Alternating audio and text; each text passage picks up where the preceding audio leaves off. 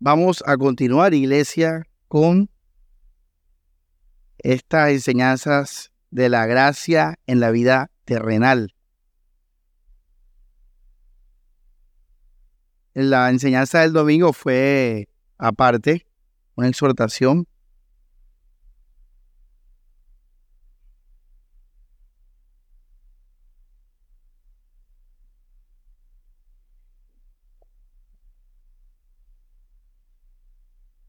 cosas que les quiero, que les quiero reafirmar de las enseñanzas pasadas. Eh, primero, una advertencia de que la carne es muy, muy grande, muy poderosa. Eh, y adicional a eso, tenemos que vivir la vida bios y sin querer, queriendo, vamos a estar alimentando la carne todos los días. Eh, en otras palabras, al irnos a dormir, así sea que hayamos, hayamos pasado un día en santidad hermoso, al dormir ya allí nuestra carne va a recobrar las fuerzas y recuerden que la carne y el pecado trabajan con el bios. Eso es algo que hemos aprendido también valioso. Eso no se puede separar, hermanos. Por eso Jesús, nuestro Señor, advirtió contra la familia. Él dijo directamente, Jesús advirtió contra el trabajo, Jesús advirtió contra la comida, contra la, la bebida. Jesús nos dijo, guárdense de los afanes, de los placeres, de la glotonería, de la embriaguez, eh, aborrecer a padre y madre, hermanos. por algo Él lo dijo. Y es porque no podemos separar el bios de la carne y la carne del pecado y el pecado de Satanás. Y todo eso, ahí está nuestro ego. Entonces, una cosa tremenda, hermano, una batalla. Estamos en una batalla. Es una palabra que he tenido en mi, mi boca en estos días y en mi mente.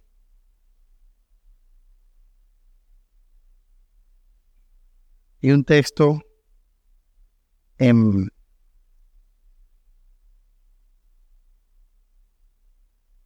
Timoteo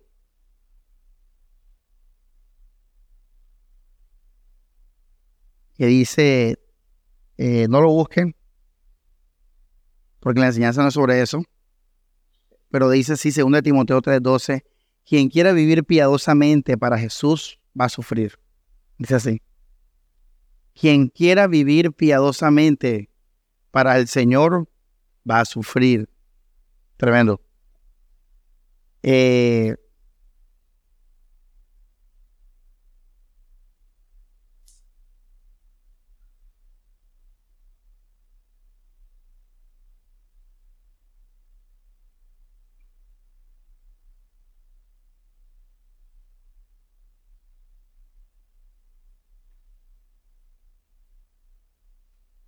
Hay otro en Hechos de los Apóstoles.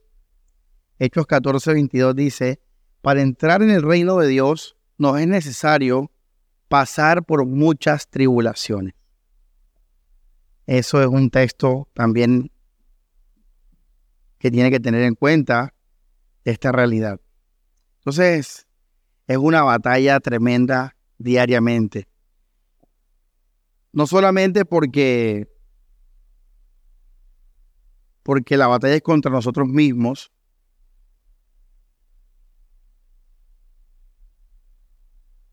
Sino porque esto no se deja de alimentar, o sea, no es como decir, ya le gané mi carne hoy y ya mañana va a ser menos, no, hermano. Todos los días va a ser la misma fuerza de la carne. Entonces, iglesia, hay que cuidarse mucho. Eh, Satanás va a atacar por todos los flancos. Todos los flancos, hermanos. Satanás tiene campos de acción. Uno es nuestra mente y otro es lo externo, lo, que está afuera de nosotros. Eh, por ejemplo, la enfermedad. Todas las pruebas del BIOS son externas. Ya. Eh, pero también él va a atacar tu mente y te va a poner a pensar sobre esos bios que le está pasando. Al final, la iglesia aprendimos el domingo que Satanás quiere que se debilite tu relación con la, con la palabra del Señor. Porque ella es la que salva, la que es poderosa, la que nos hace nacer de nuevo. Entonces, es tan sencillo, pero al mismo tiempo tan complejo como que mañana me voy a levantar y van a venir pruebas en mi vida para que yo deje de pensar en la palabra, deje de descansar en la palabra y pues simplemente viva por el, por el mundo. Así es la cosa. Yo les mandé un devocional hoy temprano recordando eso, de que entonces hermanos tengan mucho discernimiento, porque Satanás, eso es una predica antigua también del diablo, él va a usar a las personas, él va a usar las vulnerabilidades de nuestra BIOS. Por eso es lo que más podamos, hermanos. En el BIOS tenemos que evitar dar papaya a Satanás, dar cabida a Satanás. ¿Cómo se hace eso? Perdonando. Cuando hay peleas entre nosotros, ahí estamos abriendo puertas al enemigo. Cuando hay resentimientos entre nosotros, cuando hay malos pensamientos, malicias entre nosotros, ahí Satanás se puede meter.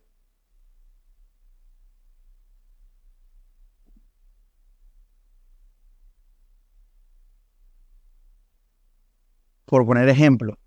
Entonces, iglesia, sí, la cosa es tesa, difícil.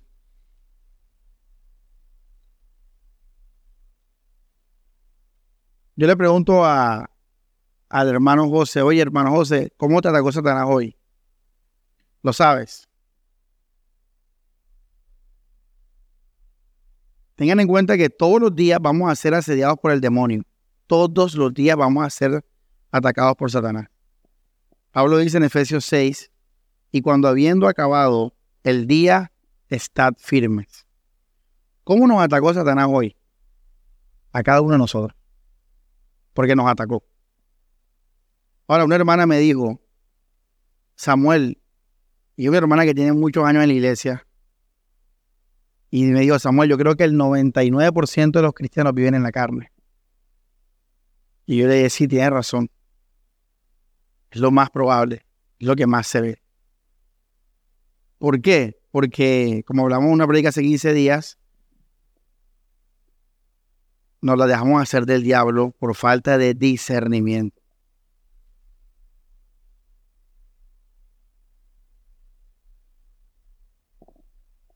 Todos los días Satanás nos va a atacar mañana, iglesia. Por eso, y aquí hago el puente con la prédica de hoy, hay que ponerse la armadura todos los días. Lo que les dije hoy en el devocional. Hermanos, miren ese salmo que hermoso, el que leímos hoy en el, ahí en Telegram. De mañana te buscaré. De mañana, hermanos. Jesús, al final del devocional le mandé uno de Jesús.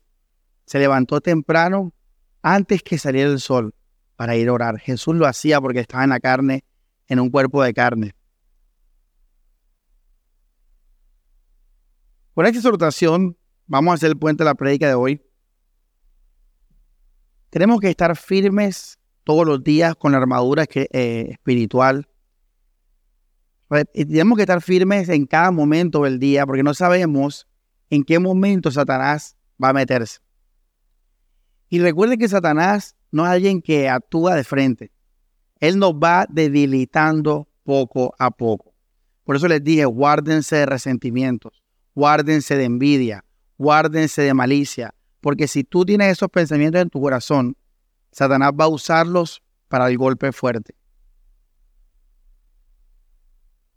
¿Se acuerdan de esa predica de vivir en perdón? El creyente vive en perdón, aunque no le hayan hecho nada.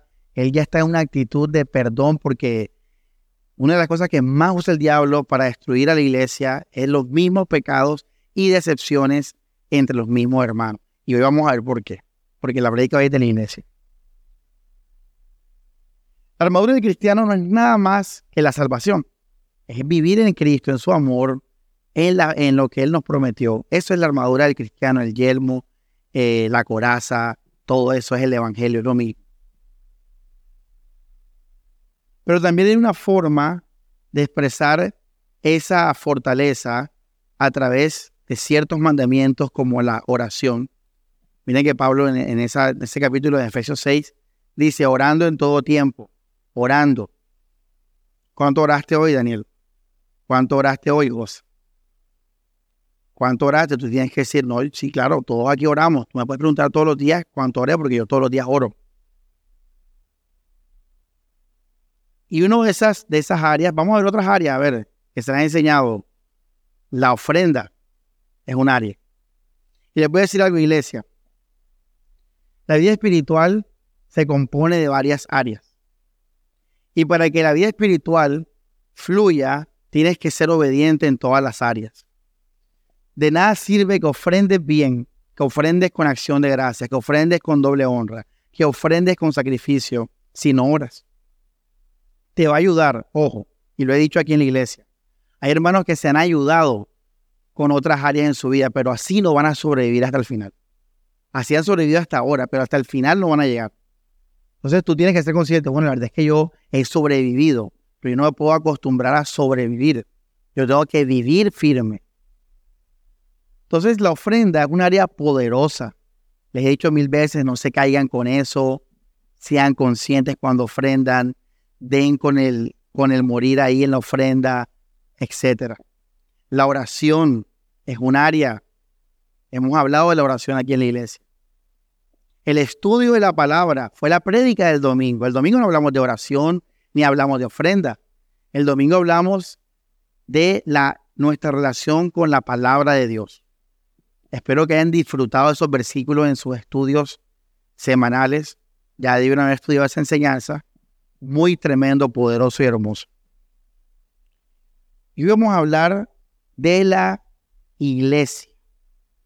Eso es un área integral de la fe cristiana. La iglesia. Cuando Alex y Stephanie me dijeron lo de la proposición para estar allá en los Estados Unidos, yo sé quiénes son ellos. Yo sé que han vivido ellos, yo sé que no han vivido ellos. Son mis ovejas. Y, y, en la parte de la iglesia, ellos están sobrados ahí. Tienen más, bueno, Stephanie primeramente, obvio, tiene toda la vida en la iglesia. Y Alexander, pues, por la relación íntima con nosotros, ellos vivieron cosas tremendas que muchos también han vivido acá. Vivieron el fuego rojo de la iglesia. Y sobrevivieron. Tienen esa área fuerte. Y yo les dije, bueno, Alex, también tengo el sentir de, de abrir las puertas allá, tengo el sentir de aquello, pum, pum, pum, vayan. Pero les dije, va a ser difícil, porque no van a estar con la iglesia, en un sentido físico. Y pregúntenle, ¿ha sido difícil? Pregúntenle. Te va a decir sí. Ni comparación, o sea, en verdad, ha sido una prueba tremenda. Sin embargo, yo como pastor veo esa área fuerte en ellos. Muy fuerte, o sea, listo, vayan. Hay hermanos que tienen que fortalecer esa área. Lo que quiero decir es que yo no hice eso a la ligera, porque hermanos, el área de la iglesia es un área fundamental. Un cristiano que no tenga esa área bien va a irse, va a perderse, hermano, se va a enfriar. Se va a enfriar. Porque es un área, hermanos, indispensable. Hoy lo vas a ver de nuevo bíblicamente. A pesar de que es muy común ver gente en las iglesias, al mismo tiempo es tan difícil verlas con la verdadera motivación. ¿Cuánta gente va a la iglesia católica del barrio? se llenan. Toda la cuadra llena de carros. La gente va a la iglesia, hermano. La gente va a la iglesia en todo el mundo y se llenan la iglesia. Y a pesar de que es algo tan común, al mismo tiempo es tan difícil ver gente en la iglesia con la que verdadera motivación. Porque la gente, la mayoría busca a Dios por el bios. Y ustedes tienen que guardarse de eso también, que hasta el pastor del el domingo se los dijo, el miércoles se los dijo. ¿Cómo se llama ese punto? El gran engaño. Mueres al mundo allá, pero aquí amas el mundo en la iglesia. Pero qué tan difícil es que alguien venga a la iglesia con la verdadera motivación.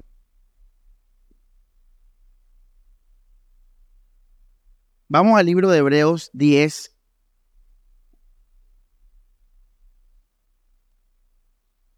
Un pasaje que basta y sobra sin embargo, le voy a preguntar a ver quién me dice esto. El que me responda esto, hermanos, se merece un regalazo, hermano.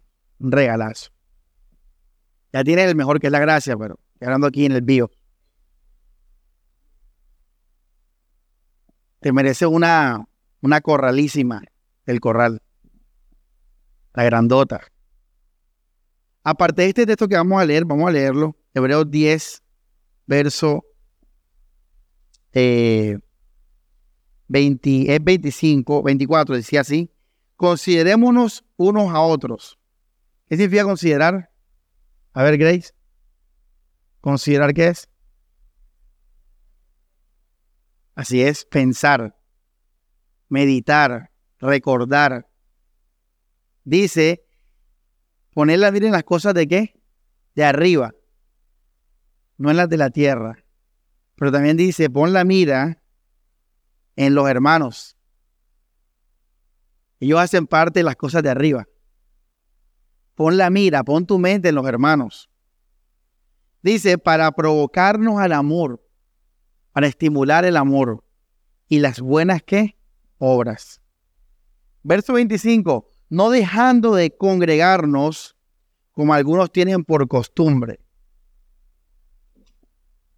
Y eso es otra cosa que pasó con los Torres. Ellos no son uno, ellos son, como dice la Biblia, dos o tres, literalmente.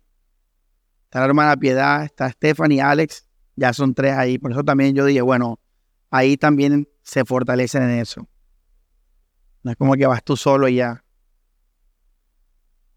Probablemente solo uno muere, solo, muere. Eh, no dejando de congregarnos, como algunos tienen por costumbre, sino exhortándonos unos a otros tanto más que aquel día se acerca. Entonces, hermanos, mírense que la Biblia nos manda a pensar en los hermanos para, para amarnos, para el ágape, no el, el eros, no el filial, el ágape. No dejando nuestra congregación, no dejando de congregarnos.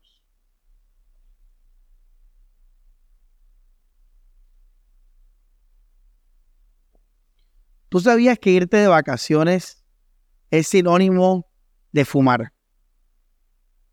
¿Tú sabías que irte de vacaciones en el mundo espiritual es sinónimo de comer comida chatarra? Una pregunta, ¿la comida chatarra es buena o mala? Es mala. ¿El cigarrillo es bueno o malo? Es malo, pero ¿por qué la gente fuma y por qué la gente, por qué comemos nosotros acá comida chatarra? Dígalo, dígalo duro. ¿Por qué no? ¿Qué? Por gusto. Pero, ¿sabes que eso es malo? Cuando uno se va de vacaciones, uno está, está alejándose de la iglesia, de la iglesia local. En la iglesia primitiva no existía eso. Y que me voy de vacaciones, eso no existía. No existían porque pues simplemente eso es una cosa, un fenómeno de aquí, del, de nuestro tiempo. Cuando un hermano se va de vacaciones, así sea que lo haga con buena intención, tiene que ser consciente que está exponiéndose a un peligro espiritual, más que el que se está congregando.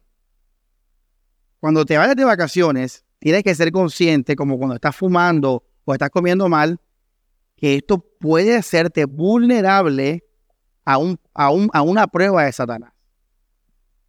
Por eso, el hermano que lo haga, siendo consciente de eso, mucho tiene que cuidar su vida espiritual orando mucho.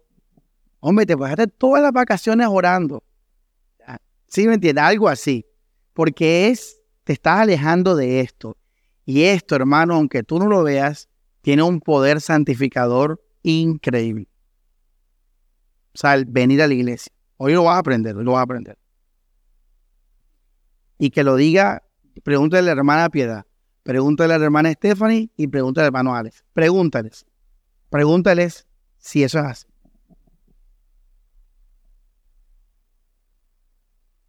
No se compara lo que han vivido, a pesar de la, de la, de la experiencia y fortaleza en esa área, no es lo mismo. Entonces, eh, la Biblia no es un libro para la carne. La Biblia es un libro espiritual. Ella está pensando en lo espiritual. No le interesa lo carnal. Por eso ella te dice esto. Ella no te dice, bueno, vamos a hablar de las vacaciones, no. Te dice es, no dejes de qué? De congregarte. Eh, bueno, la pregunta del regalo. ¿En qué otro versículo o en qué otra parte de la Biblia se habla de la comunión o se ve la importancia de la comunión o se ve la realidad de la comunión? A ver, ¿en qué otra parte de la Biblia, en qué otros versículos de la Biblia? A ver, aparte de este que es como digamos el, uno de los principales y directos porque es muy, muy literal. Daniel dice que hechos, bien. Eclesiastés. ¿Qué más? A ver, por acá. More. Hay varios, dice José. Hay varios. Bueno, están calientes. José le están calientes. La otra parte donde, la, donde se ve eso de la congregación es en toda la Biblia. Ahí está y no lo estás viendo. Una pregunta, ¿con quién se relacionaba Moisés? ¿Con quién se relacionó eh, Pablo? ¿Con quién Pablo anda hablando en, en las cartas? ¿Con quién habla él? ¿A quién le dice las cartas? ¿Quién le dice las exhortaciones? ¿Con quién, ¿Con quién se viven las aventuras de la Biblia? ¿Con quién Jesús andaba para arriba, mamá? Si tú te das cuenta y abres bien los ojos, dirás, oye, la comunión está en toda la Biblia. O sea, todo se trata de la vida del pueblo de Dios. Toda la Biblia habla de eso. Apocalipsis, ¿a quién va remitido? ¿A quién va destinado? A unos hermanos. Lucas, ¿a quién va destinado? A unos hermanos. Todo es la iglesia. Todo es la iglesia. Jesús, ¿por quién ora? En Juan 17. O Jesús ora por la iglesia, por el pueblo de Dios. La iglesia es el pueblo de Dios con otro nombre. Antes se llamaba Israel, ahora se llama iglesia. El pueblo de Dios. Somos el pueblo de Dios. Entonces, hermanos, con este versículo vamos a, introducir o empezar lo, lo importantísimo de la iglesia como gracia en la vida terrenal y como una fuerza poderosa para santificarnos en nuestra carne. Porque te acuerdas que todo nació ahí. Pastor, ¿cómo yo puedo vivir mi vida normal, tranquilo y al mismo tiempo, perdón, mi vida terrenal tranquilo y al mismo tiempo no perder esa comunión con Dios? ¿Cómo, cómo hacerlo, pastor? Ahí empezó todo. Hablamos del amor, los afectos, etcétera. Y hemos hablado del bio y del so en todo esto. Entonces, iglesia, tenemos ese pasaje. Ahora, pregunta, ¿por qué se nos dice ese pasaje? Hazte esa pregunta. ¿Por qué el autor de Hebreos nos dice, hey, no se dejen de congregar?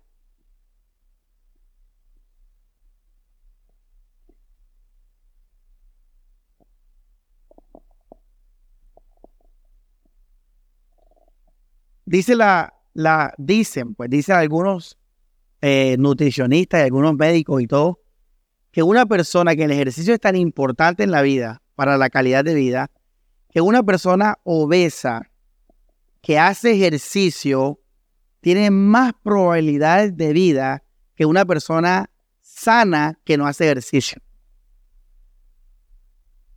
O sea, si, si una persona que es obesa dice, voy a empezar a ir al gimnasio y tú eres sano y tienes tu medida y tu peso bien y tú no haces ejercicio, el obeso en el gimnasio tiene más probabilidad de vida que tú, dicen los científicos. Así de poderoso es el ejercicio.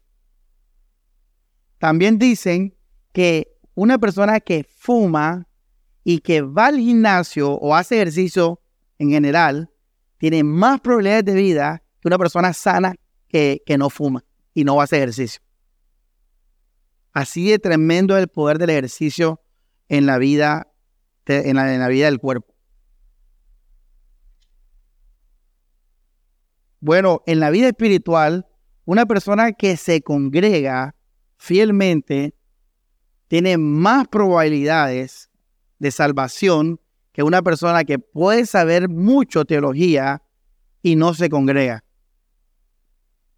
a uno que no sabe tanta, pero se congrega. Y les voy a decir algo de mi testimonio personal. Y quiero que recuerden esto, sobre todo de, los que están adelante, los que estamos más adelante. Yo soy igual que ustedes. Yo soy una persona igual que cualquier mundano. Con, con flojera, con sueños, con pasiones, con, con mañas, con deseos de ocio, lo que sea. Soy una persona normal, hermano, que, igual que cualquiera. Pero cuando yo leí este versículo hace más de 18 años por ahí, hermanos, ya se volvió un principio en mi vida.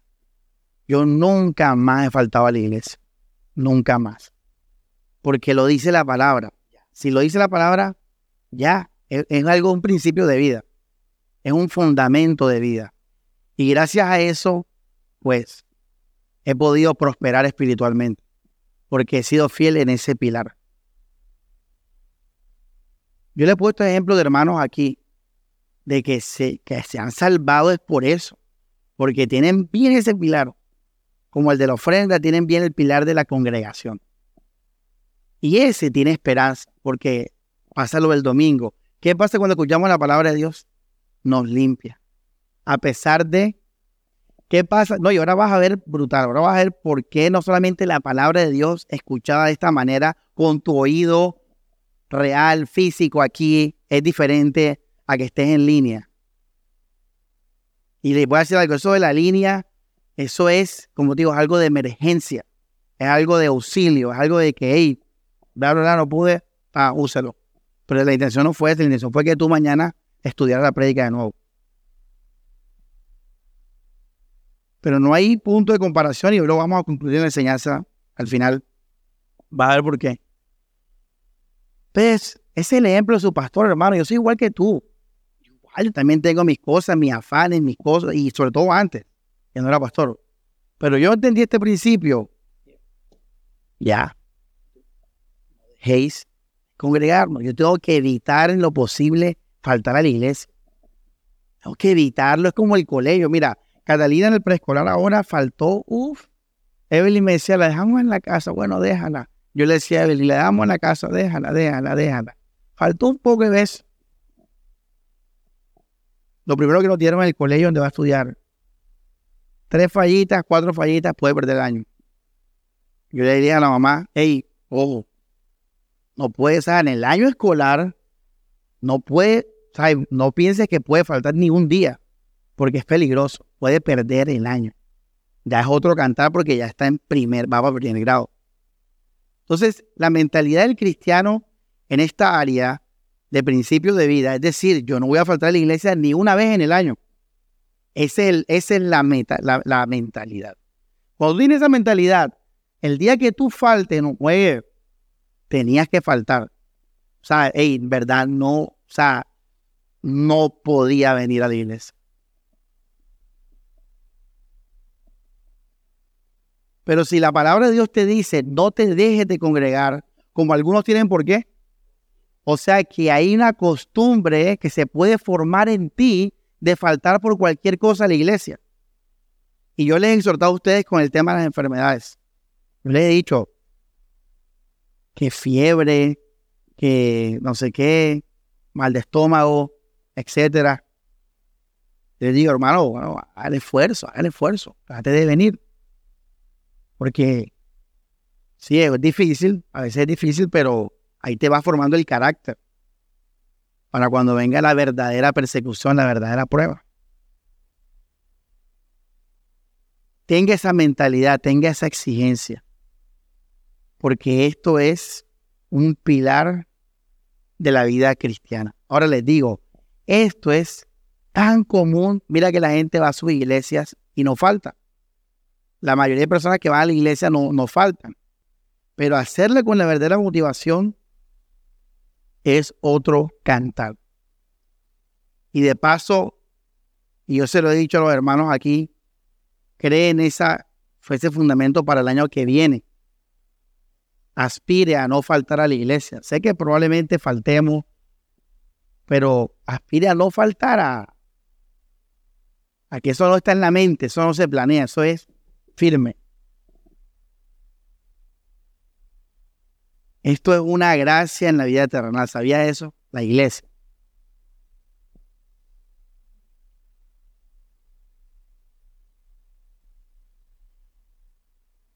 Aclaración. Aclaración.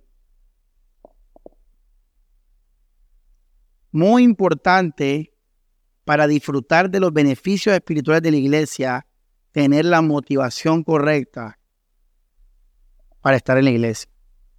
Muy importante para disfrutar los beneficios de la, espirituales de la iglesia, tienes que tener la motivación correcta. En otras palabras, si tú llegas a cumplir lo que di ahora, no faltar, o sea que físicamente vienes, a pesar de que puedes ser limpiado con la palabra, a pesar de que va a haber bendición, pero no vienes con la motivación correcta, hermanos, te voy a decir algo. No vas a disfrutar del beneficio espiritual de la iglesia. En otras palabras, va a ser en qué? En vano. O sea, eso sí es vano. Mejor quédate y ve a la playa. Entonces vamos a hablar un momentico de eso. A ver, ya sabes qué es el BIOS. Ya nosotros estamos en un nivel de decir, ah, hermano, y el BIOS, y el BIOS. Ya cada uno sabe todo lo que se compone el BIOS, no lo voy a repetir ni decir. Y usted sabe el BIOS. Bueno, recuerda que en tu carne, tú quieres vivir qué? Tú quieres vivir el BIOS. Todos acá queremos vivir el BIOS. Bla, bla, bla, bla, bla. Todos los BIOS. Bueno, cuando tú vienes a la iglesia, tú no puedes venir, y esto es sagrado lo que voy a decir ahora, hermano, tú no puedes venir aquí por nada del BIOS. Porque cuando lo llegas a hacer, fregaste la, la, motivación, la adulteraste, la dañaste. Tú a la iglesia, tú no puedes tener ninguna motivación bio. Vamos a nombrar, bueno, ya que tocó, unas, a ver, comida. Pastor, qué cosa tan ridícula. Hay gente que ha venido por comida a la iglesia. Mira la Biblia, la gente iba a la Santa Cena a comer. Sobre todo porque en esa época la gente comía apenas una o dos veces al día, no era como ahora. Comida gratis en la iglesia, se llenaba la iglesia. Y Pablo dijo, todo lo que coman así se están muriendo, porque están cogiendo esto como una guachafita. Ahí está en Corinto. Sí, hermano, la gente viene a comer a la iglesia. Mucha gente viene a comer a la iglesia. Entonces, mira que ahí, bios. A ver, trabajo. La iglesia les dije, presenta oportunidades laborales, empezando por el pastorado. Eso es un trabajo que se paga. Siendo el ministro de alabanza, siendo ujier, siendo una iglesia grande, una iglesia grande, todas esas cosas se pagan. Y, todo eso te da una, te da un, digamos, una, un propósito laboral. Ahora el ujier, organizar, Excel, llamar, escarapelas, reuniones. Vamos, hoy reunión de ujieres, los cafecitos. O sea, te da, te da trabajo la iglesia. La iglesia da trabajo. Bios, ahí está. La iglesia da relaciones. Obviamente da relaciones. Haces amigos enseguida en la iglesia. ¿Tú crees que con el que tú más hablas eres hermano? No eres hermano, eres amigo con el que más hablas. Cuando tú empiezas a hablar con alguien más en la iglesia, ya, eso es un amigo ya. No un hermano, un amigo ya. Tú creas amistades y hasta te puedes casar en la iglesia. ¿Cuántos se han casado en la iglesia? Me Yo me casé en la iglesia. Bueno, mira, relaciones, amistades, pareja, tuviste hijos en la iglesia, etc. Entonces, hermanos, la iglesia tiene mucho para, para inspirar vivos en el mundo. Por eso la iglesia es tan chévere. En la iglesia se hacen fiestas, se hacen comidas, se hacen conciertos, se hacen actividades de pareja, se hacen encuentros en la playa. la iglesia es, es algo hermoso sociológicamente hablando, humanamente hablando. La iglesia es súper chévere. Ah, bueno, la iglesia, esto lo mismo ya una predica, brinda conocimiento, porque la iglesia aprende filosofía, aprende historia, el pastor te da todos esos datos y uno, ay, tal, aprendes teorías, aprendes cosas. Entonces, fíjate cómo la iglesia tiene bios, pero tú no puedes venir por nada de eso. Y todos los días tienes que santificarte en eso. Todos los días tienes que purificarte en tus intenciones. ¿Cómo haces eso? Lo que hablamos al comienzo, orando todos los días, estando firme todos los días, con la armadura del cristiano todos los días, con todo, todo, si eso, eso todos los días, tú te vas a mantener firme con este tema también.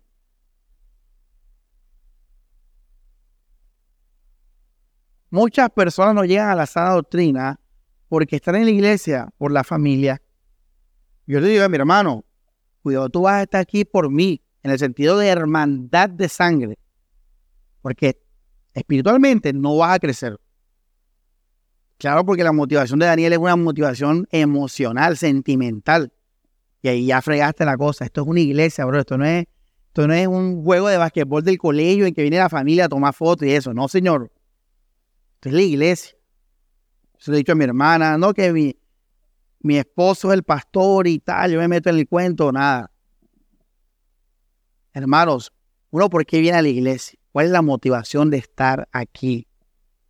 Es el Señor Jesucristo. Es conocerlo a Él. Es fortalecerme en Él. Y esto va a ayudarnos mucho a la predica del domingo. Porque cuando usted viene con la motivación correcta, usted recibe la palabra de Dios. Pero cuando tú vienes con la motivación incorrecta o mezclada, porque hay gente que tiene las dos mezcladas, y se lo digo a mi hermano de sangre, a Daniel Stephanie y a mi mamá, ojo, examínense siempre. Porque ellos pueden tener a Cristo, pero también hay el Samuel y está ahí con su iglesia, vamos a ayudarlo, no nada. Eh, daña la cosa. Si la mezcla, la daña. Si no la tienes, la daña. No tiene motivación. Ahí está. Ni adulterio, ni obviamente no tenerla. Yo vengo aquí por Cristo Jesús. Yo vengo acá para conocerlo a Él. Yo vengo acá para hacer su voluntad. Yo vengo por Cristo Jesús. Incluso yo como pastor, recuerda que yo tengo algo laboral, bio acá en la iglesia. Yo como pastor tengo que saber que siempre tengo que estar aquí por Cristo Jesús. Y yo me puedo ver tentado a cambiar la cosa. Oye, mira, entra buena ofrenda, José. Mira, somos poquito y entra buena ofrenda. Y ven acá, ¿y qué tal si yo vamos a hacer células, hermano? Vamos a hacer células, que cada uno tenga 10. Ya yo digo, 10, 10, uff, rico me hago. Yo, y puedo cambiar la motivación de Cristo a una iglesia que, que dé dinero. Y es muy común que pase. Entonces, hermanos, ojo con esto siempre morir al yo. Nos vamos a ver tentados para tener vivos en la iglesia, para, para como el fin. Dígalo. Sí, pastor, todos los días me voy a ver tentado porque soy carne. Todos los días que esté con ustedes me voy a ver tentado al vivos. Obviamente, la iglesia me puede, la misma iglesia puede hacer eso. Entonces, para el siguiente paso de la enseñanza, hermanos, Usted tiene que tener el corazón firme por Cristo, primeramente por Jesús. Todo por Jesús. Primero por Él. Luego sí habrá otras razones. Responsabilidad, compañía, todo está bien, todo está bien, pero primero Cristo Jesús como el fundamento de mi motivación.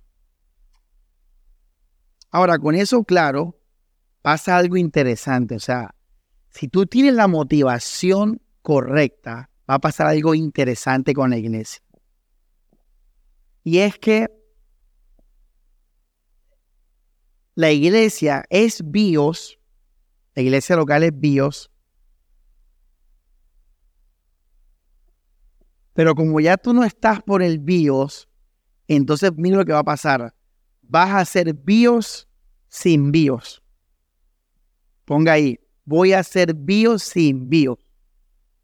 O sea, una cosa loca. Porque todo lo que hacemos en la tierra, en la vida terrenal, es bios por el bios. Pero que yo haga algo, haga algo que sea bio y no sea por el bios es extraño. Es raro. Por ejemplo, ¿por qué tú sales con tus amigos? para divertirme, para expresar mis dolores, para expresar mis logros, para compartir, para hablar, socializar, para escuchar consejos, etcétera, para ver una película. Si ves, todo el mundo hace bios por el bios, es lo lógico, pero en la iglesia tú vas a hacer bios, pero no por el bios, Y eso es una cosa rara. Dígalo ahí, póngalo ahí. Raro, esto es raro. Esto es extraño. Ojo, con la motivación correcta, Elías, porque si tiene la motivación correcta, pues está haciendo bios por el qué? Por el bios. Entonces no sirve nada, no, no va a hacer nada.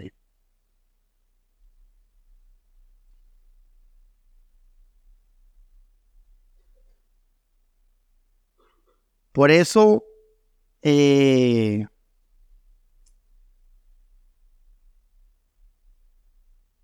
las iglesias buscan ser agradables al ojo. Porque sin saberlo, ellas están trabajando para la carne. Y que Stephanie ha mandado fotos, las han visto, las han mandado al grupo de mujeres para que la vean todas las mujeres. Mira, hay iglesias donde ellos están, que son más grandes que el Buenavista. Que el Buenavista en Barranquilla. Tienen fuentes, jardines, y esta es la entrada de la iglesia. Y ellos dicen, mira, ni el Buenavista ni el Mall Plaza. ¿Por qué las iglesias son tan así? Claro, porque es que todo es en la carne, todo es en el bio. La idea es que tú vayas con tu familia a la iglesia y en el bios tú sientas prosperidad, sientas el dinero, sientas la alegría, sientas todo el bio.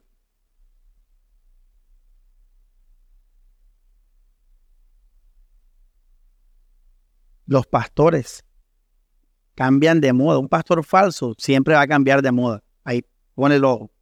En los 90 andaba con saco y corbata. En los 2000 con polo. Y ahora los pastores de 50, de 60 años, con camiseta, con Adidas Superstar, con Vans, todo eso. Pastor, está vestido así. Mira mi foto de niño, siempre me vestido así. Siempre. Pero yo cuando veo esos pastores, de acá hay por ellos que no tienen, no sé, no tienen. No, no, como una palabra como personalidad propia. No es que yo está, el administrador de la iglesia o el publicista que contratan les dice, hey, si la iglesia es vestirte así. Y todo eso, hermanos, es bios por el qué? Por el bios. No te extrañes de que muchos de esos pastores y iglesias están ahí en esas doctrinas estancados.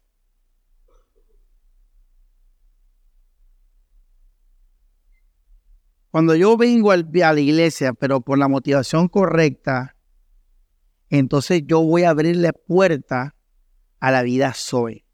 ¿Se acuerdan lo que hablamos de abrir la puerta de la mente? Bueno, es algo parecido. Cuando tú vienes a la iglesia, pero con la motivación correcta, tú sin querer queriendo, sin ser consciente, tú vas a estar abriendo tu mente a, a la vida Zoe. Por eso les digo, esto es algo poderoso. Cuando lo hacemos bien. Cuando lo hacemos qué?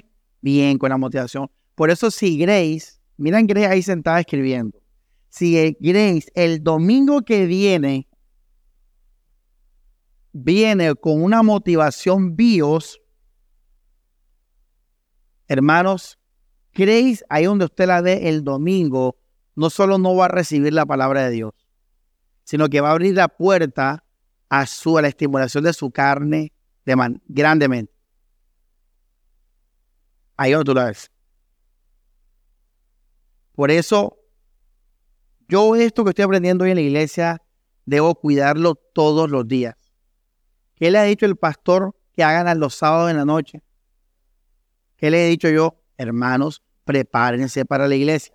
Bueno, en eso, en esa exhortación clásica de los cristianos, usted puede aprovechar para purificarse. para que no venga regido por eso. Ahora, no solamente es que vengas por cosas positivas, lo dije ahora con mi familia de sangre, sino que, por ejemplo, si tú vienes a la iglesia de pelea con alguien de la iglesia, tú estás viviendo el vivo en la iglesia. ¿Lo pueden deducir por qué?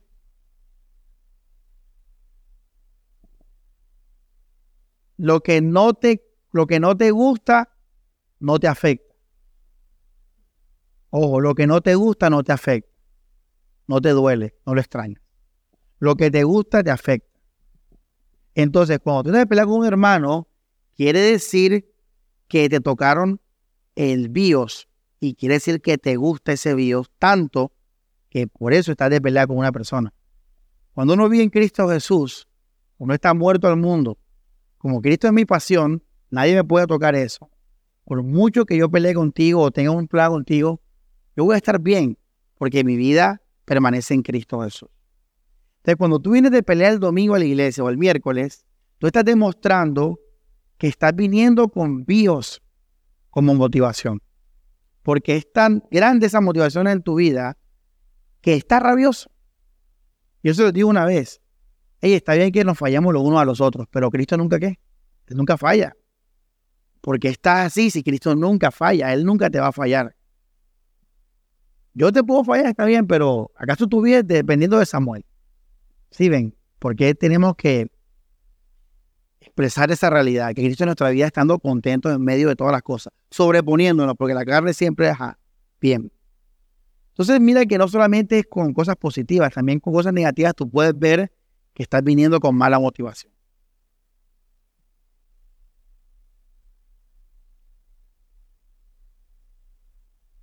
Bueno, terminando, vamos terminando ya. Eh,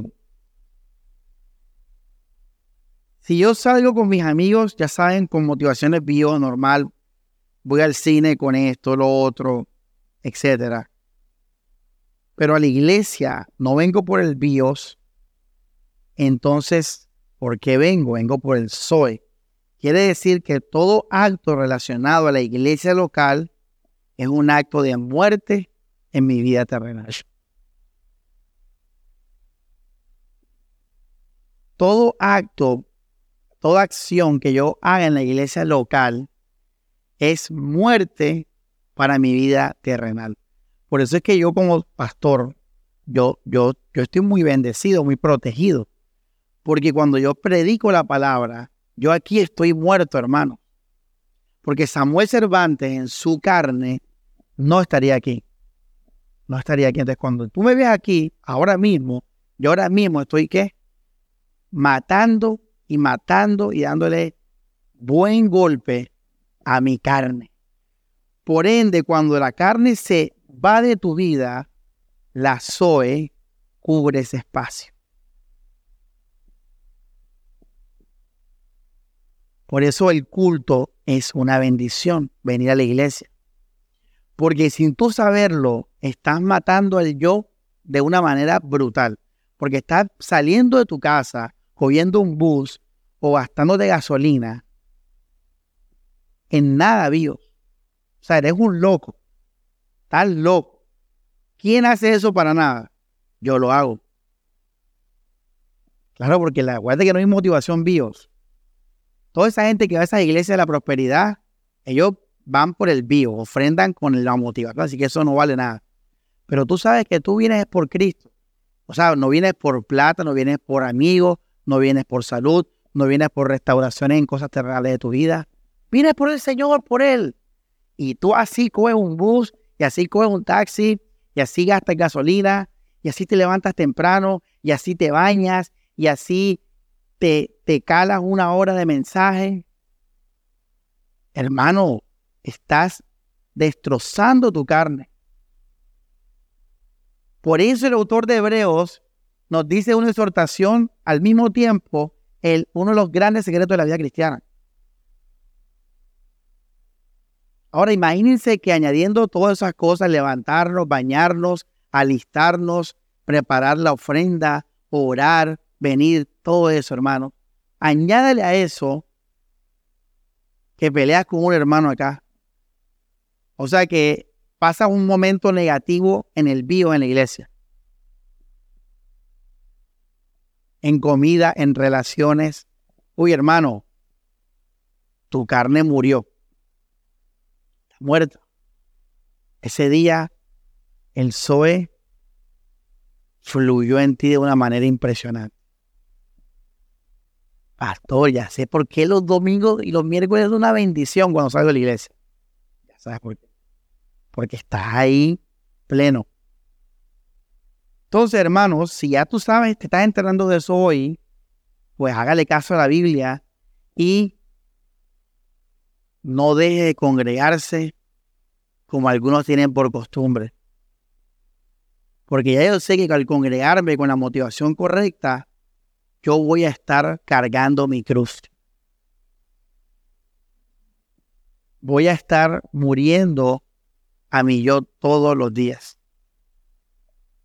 Y eso me va a ayudar, pastor, para las pruebas del mañana en mi propia vida. Eso me va a fortalecer para las pruebas del mañana. Por eso, hermanos, cuando un hermano deja de congregarse, por eso digo lo de las vacaciones ahora, es el efecto contrario. Una pregunta. Eh, miren que es como lógico, ¿verdad? Si tú vienes a la iglesia por Cristo y todo eso que hablamos ahora, miren cómo estoy, yo estoy pelucado, yo no quería venir hoy de nuevo, varias veces no quiero venir, porque eso es la casa. Hey Samuel, te llegó el paquete de entrega de la guitarra. Eso que voy a sentir, no lo siento con la iglesia. Esa es mi carne, son cosas terrenales, una emoción chévere. Pero tú y yo siento eso al venir acá. Yo aquí siento cosas espirituales. En mi espíritu sí me emociono.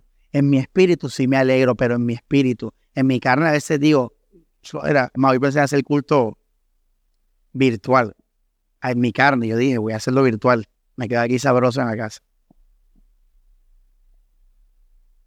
Sobre todo los miércoles, ¿ah? ¿eh? entonces, hermanos, miren, miren la lógica.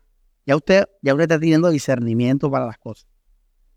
Si usted en la iglesia viene y ya sabe que hace todo eso muerto, por ejemplo, si José viene, pero por agradar a Liz, ha perdido José, todo es vano, mi hermano todo lo que hagas en la iglesia es vano.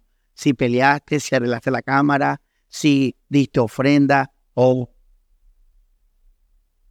Por eso día esto no es como la ligera, tienen que examinarse.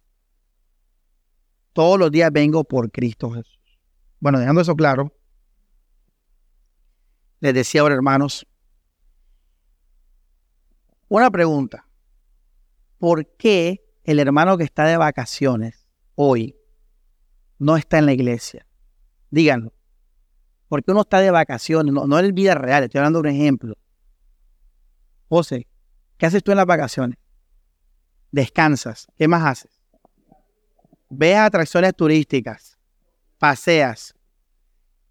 Bueno, eso es lo que estás haciendo. O sea, dejaste de gastar gasolina para la iglesia, dejaste de bañarte para la iglesia, dejaste de esforzarte, para la iglesia y ahora no estás en la iglesia, estás viendo atracciones turísticas, estás comiendo en restaurantes chéveres.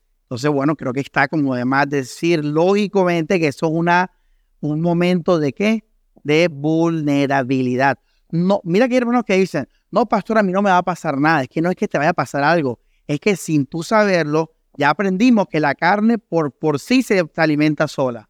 ¿Cuánto más si ya le quitaste a, este enemigo de la carne, le quitaste a la carne ese enemigo tan grande que es la iglesia, se lo quitaste, esas cuatro horas a la semana se las quitaste y ya no las tienes.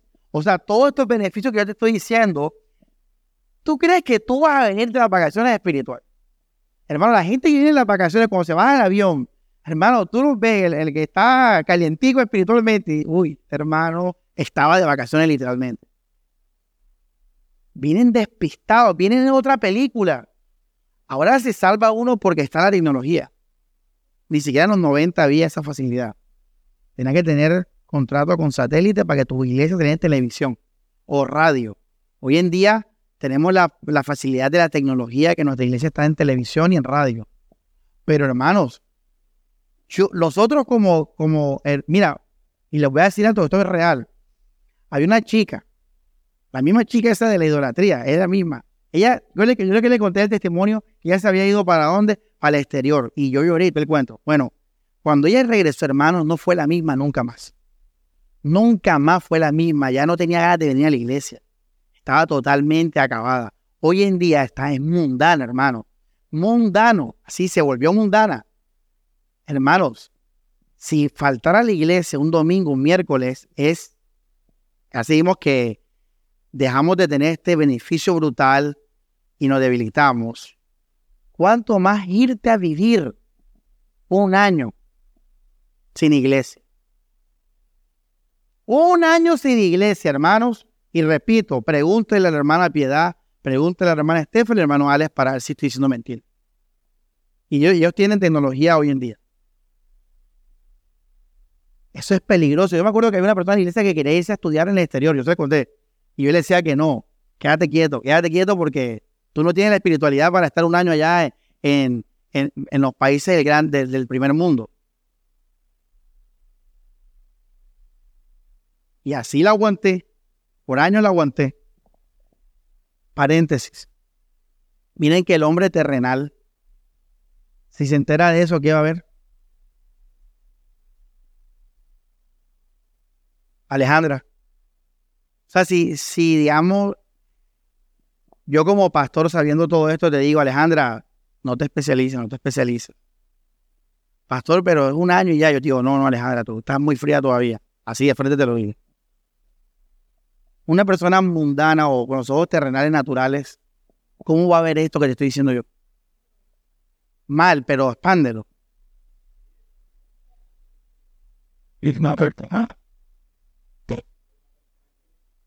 Oye, ven acá, ¿tú por qué vas a esa iglesia?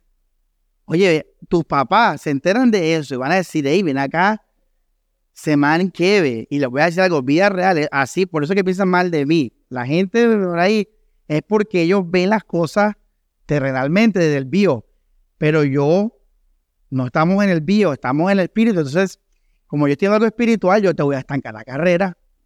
Pero el mundano, ¿cómo va eso? Como una iglesia extraña, tóxica, pero es que tienes que ver esto, pero es que no puedo entender esto y entonces quedamos lindos. Porque es que todo para entenderlo tienes que tener el corazón de las cosas espirituales. ¿Tú crees que a, Dios le importa tu cuerpo, tu carne como tu alma. Dios quiere salvar tu alma. Por eso en las cosas de Dios se prioriza el alma sobre todas las cosas. Entonces, cierro el paréntesis y por eso es que somos una iglesia rara, porque hacemos esas cosas. Eh, hermanos, yo pasaron, quédate quieto, quédate quieto, quédate quieto, quédate quieto. Bueno, vete. Se fue mundo, ya, está en el mundo. Es increíble. Algo que aprendí yo, hermano, es que nunca subestimemos el mundo en un cristiano. Nunca subestimes el mundo en ti. Mira, el sueño de Gisette es ir a Londres. Ir a Londres, Inglaterra. Ay, qué chévere, Gisette, Londres. Y se te da la oportunidad. Ay, qué chévere, qué chévere, mándame foto. Nunca subestimes que ese viaje puede hacer que allí se vuelva a amar el mundo. Nunca lo subestime porque yo aprendí, me estrellé. Porque yo pensaba que esa persona era que no le iba a pasar nada. Y sí, la grandeza del mundo te pueden arrastrarte. Mira Demas, Demas un colaborador de Pablo. Se fue amando más el mundo.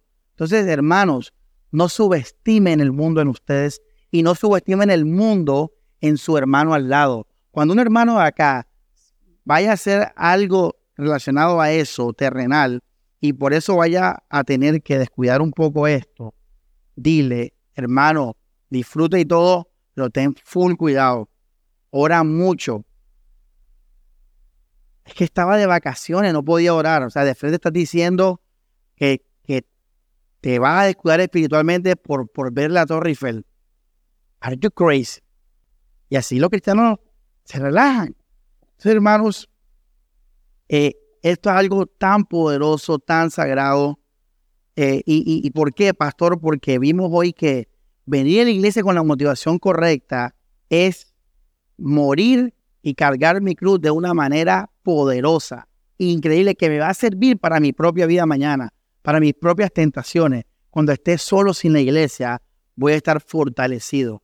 Por eso, hermanos, eh, eh, ya yo, le voy a decir algo de, de su pastor de nuevo, ya yo esto para mí es como algo ya, como digo, como, como una obligación, pero ojo, no en el sentido que, que salvación por obra. No, no, sino una obligación en el sentido que, que yo necesito cargar mi cruz todos los días. Yo necesito morir al yo todos los días y yo sé que la iglesia es una, va a ser, cada vez que venga, va a ser una gran, eh, como una palabra, adquisición de fuerza para seguir en la batalla de la fe en mi propia vida personal. Y sin contar los hermanos, sin contar lo de la fe, o sea, nos estamos expandiendo en eso, pero repito, usted hermano, por Cristo Jesús, congréguese, participe, esté aquí en lo que más pueda, dice Hebreo, ¿verdad? Dice, cuánto más eh, que aquel día se acerca, dice que abundemos en esto.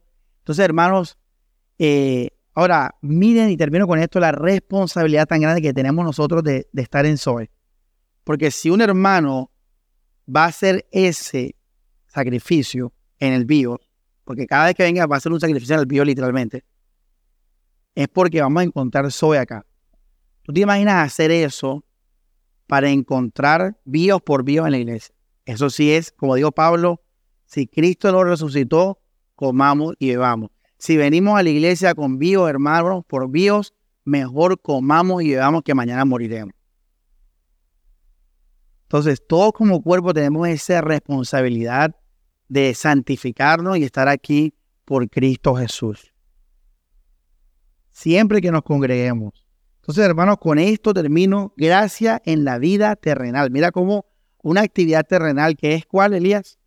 Venir a la iglesia, venir a 42, el ahora no me sé la dirección de la iglesia, ¿cuál, es? 40, hay un enredo por aquí. Uno dice, allá atrás de Miramar, detrás de la camioneta es, bueno, 42B, lo que sea, no me sé la dirección, 42B con, 40, con 90 y pico. Bueno, eh, eso es algo terrenal, Elías. Samuel es vivo, mira, eh, carne y hueso. La prédica es conocimiento. Ya. Bueno, ya sabes. Cada vez que, ¿cómo se llama la prédica? Gracias en la vida. Parte 3, ah, la 3. Bueno, hermanos, cada vez que yo en mi vida terrenal venga a la iglesia y esté en estas actividades, y de los hermanos y de la ofrenda y no sé qué, y para rematar hay exhortaciones, reprensiones, haya cosas como no me gustan en el vivos, hermanos, voy a estar recibiendo gracia en mi vida terrenal. Por eso, hermanos, y esto, pastor, ya con esto ya listo, ¿no? Señor, ofrenda, oración, estudio, comunión y congregación. Esto, esto es un área, después que es integral, pero esto es, ya tienes una más. Entonces los animo, hermanos, a que le den gracias a Dios por la iglesia terrenal, por venir aquí. Eh, esto es algo grandísimo, por eso Satanás también va a atacar esto. Satanás va a atacar esto, por eso les dije, planifíquense antes, el día antes, sean astutos, adelántense a lo que el enemigo pueda hacer. No toquen temas difíciles.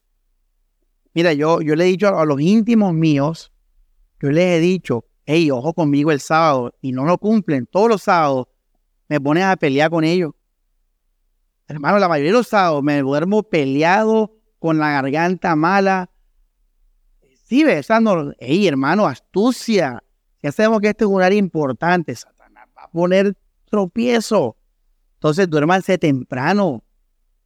Eh, bueno, según su caso, pero el punto es que, ojo, porque Satanás va a atacar este fundamento también y debilitarlo.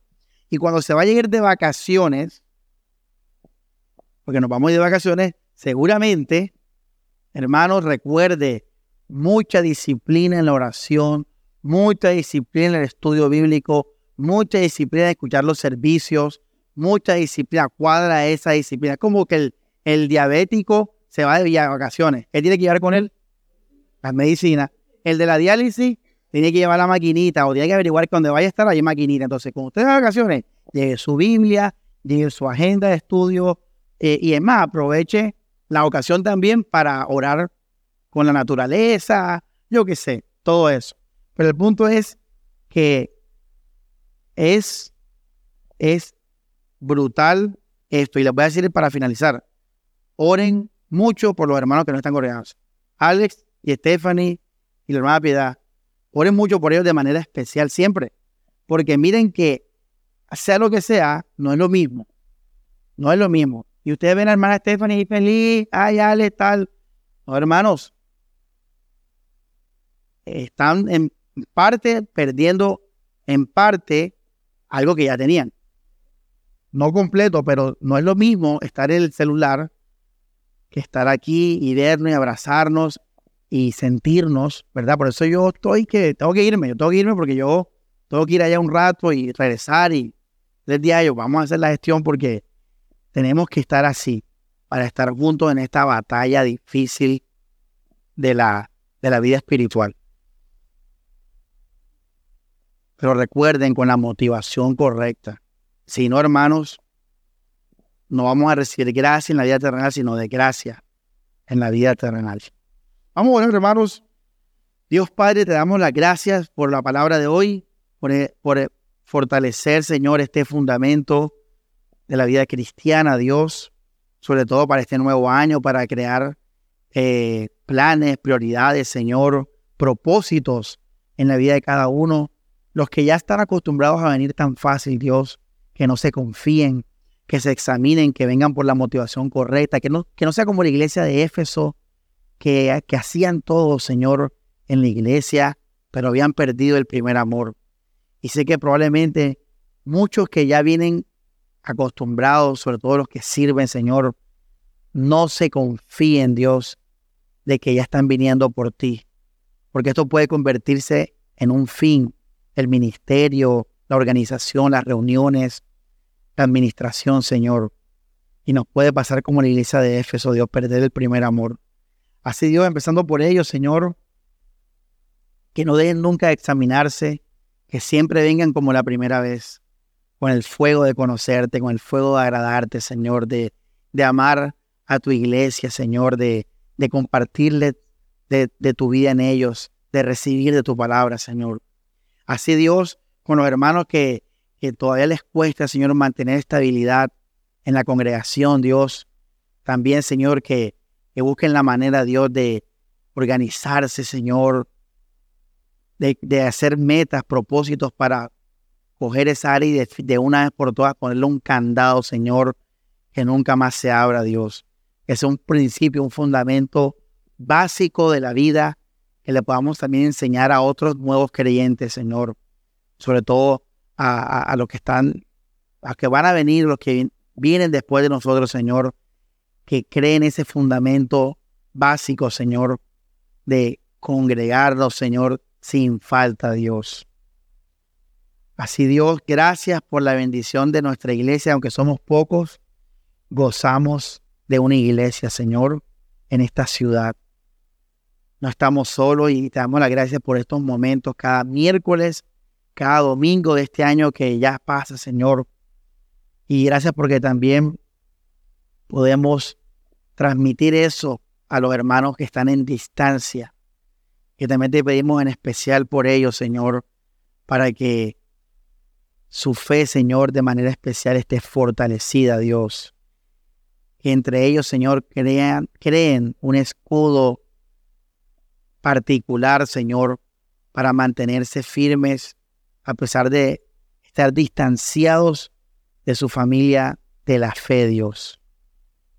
Así Dios, fortalécelos, guárdalos y que sea tu palabra tan poderosa, Señor, que les dé las fuerzas suficientes para suplir lo que falta ahora, Señor, por esta distancia, por ese deseo, Señor, de bendecir a tu iglesia y de abrir puertas, Señor, abrir nuevas puertas, Dios. Sí, Dios, gracias por la iglesia local, por cada hermano y gracias también por exhortarnos a, hacer un cuerpo en el Zoe, Dios. Así Dios que cada hermano se examine y se arrepienta si ha tomado la iglesia como un bios por bios, Señor. Que recordemos que el fundamento de las amistades, de las relaciones, de la comida, de la ofrenda, de todo, Señor, es espiritual. Eres tú, Jesús, es tu gloria y es el amor a Dios. Por eso nos amamos, por eso somos amigos, porque por ti, Jesús. Eso nunca se pierda y se olvide porque estaríamos aquí en vano, Señor. Todo para tu gloria, Jesús. Amén y amén.